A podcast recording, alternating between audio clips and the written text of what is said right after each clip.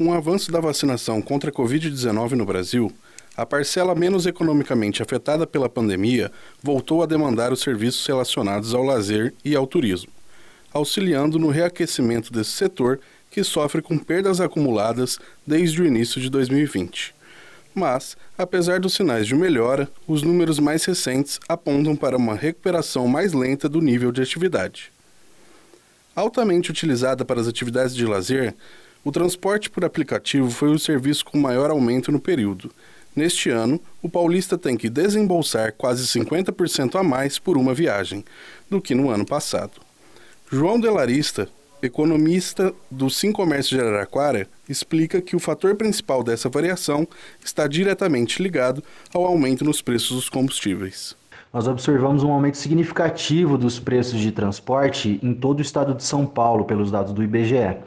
O destaque foi para o transporte por aplicativo, que é bastante demandado durante as atividades de lazer e teve a maior variação entre todos os itens que foi analisado. Chegou a 49,3% de aumento ali entre março de 2021 e março de 2022.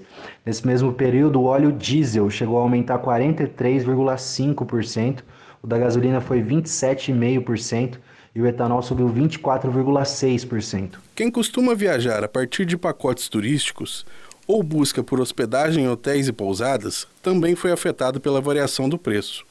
Essas atividades de lazer tiveram um aumento de 20% e 14%, respectivamente, no período analisado. Como analisa Márcio Santiago, da Convention Bureau de Ribeirão Preto.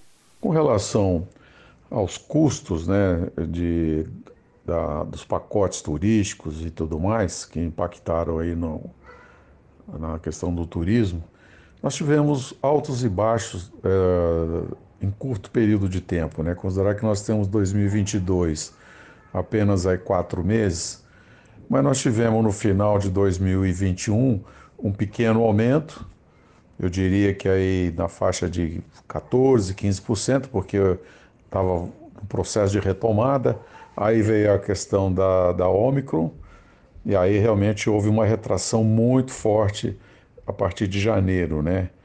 E, mas que também não durou muito, né? Talvez por conta da, dos efeitos já das vacinas, o turismo veio retomando e está num um crescimento muito acelerado, né?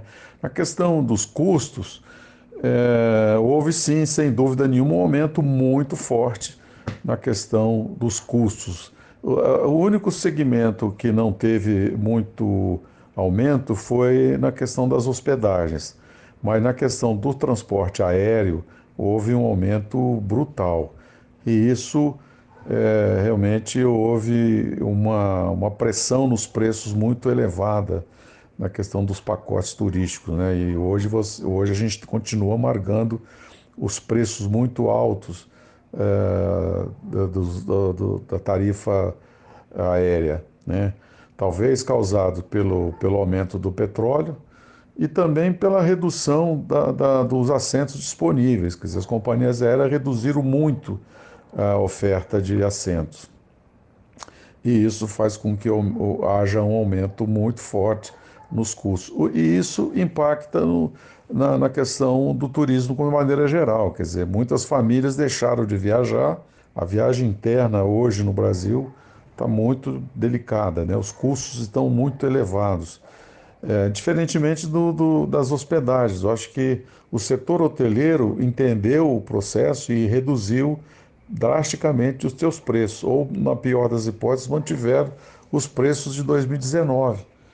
Isso facilitou por um aspecto, mas por outro aspecto houve uma, uma retração principalmente causada por conta da, do transporte aéreo.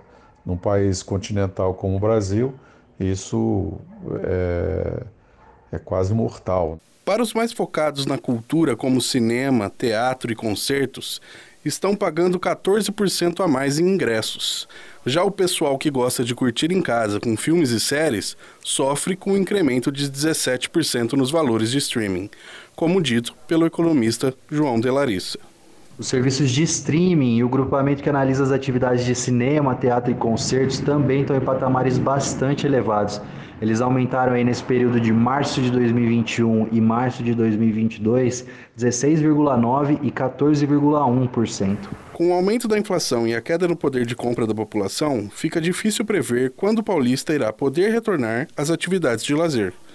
A situação fica ainda mais complicada quando as pessoas precisam recorrer a recursos como o saque do FGTS e os fundos de poupança para quitarem dívidas prioritárias. A situação ainda é complicada para o setor, porque ao mesmo tempo em que você tem bons resultados recentes do mercado de trabalho formal, você tem também as incertezas em relação à renda disponível no futuro das famílias. Isso reduz a intenção de consumo por esses bens e serviços que são menos essenciais. Ao mesmo tempo, essa queda do dólar acaba aumentando a competição entre o turismo doméstico e o internacional. O que acontece? Ele pode diminuir a entrada dos estrangeiros aqui no Brasil e incentivar que os brasileiros viajem para o exterior ao invés de aproveitar do turismo doméstico. Além disso, o nível de endividamento e inadimplência dos brasileiros ainda está muito alto e eles devem destinar esses recursos extraordinários, né, como o saque do FGTS, fundos de poupança, para a quitação desses débitos que são prioridade. Para o turismo, temos resultados positivos no mercado de trabalho formal.